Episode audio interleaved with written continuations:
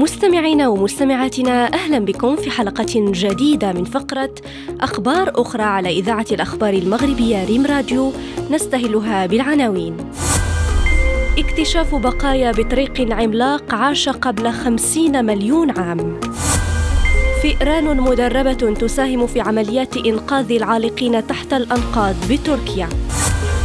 وحادث تصادم بين طائرة وحافلة. إلى التفاصيل.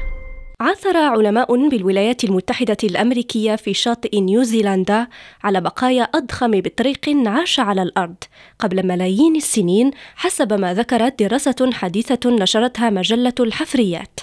وكشفت الدراسة عن وزن البطريق والذي يصل إلى 340 رطلا أي ما يقارب 155 كيلوغراما. أكثر من ثلاثة أضعاف حجم أكبر طيور البطريق على قيد الحياة. وأشارت الدراسة أن بداية الاكتشاف كانت عندما سبح الطائر البطريق البحري الضخم الذي لا يطير في المحيطات حول نيوزيلندا قبل أكثر من خمسين مليون سنة. كشفت مؤسسة أبوبو البلجيكية عن عزمها على إرسال مجموعة من الفئران المدربة التي تحمل كاميرات مثبتة على الحقائب إلى المناطق المنكوبة في تركيا بهدف المساعدة في العثور على نجينة بالتنسيق مع منظمة جي الإنسانية التركية. وأشارت المؤسسة غير الربحية إلى أن تلك الفئران تستطيع الوصول إلى أعماق الأنقاض كما تتمكن بفضل سرعتها وصغر حجمها من الوصول إلى أماكن لا تستطيع الكلاب بلوغها وذلك لكشف من يزالون على قيد الحياة وذلك بفضل الكاميرات وحاسة الشم غير العادية التي تتميز بها.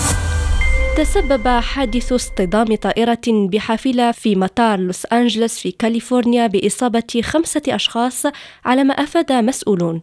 وبحسب تقرير نشرته صحيفة نيويورك تايمز فإن الطائرة من طراز إيرباص A321 كان يتم سحبها عبر المدرج عندما اصطدمت بحافلة تقل ركابا بين المحطات وفق إدارة الطيران الفيدرالية. وقالت إدارة الإطفاء في لوس أنجلوس إنهم تعاملوا مع خمسة أشخاص أصيبوا بحادث التصادم فيما تم نقل أربعة منهم إلى المستشفى. إلى هنا نصل إلى نهاية عدد اليوم شكرا على حسن المتابعة ونلتقي بكم غدا مع أخبار أخرى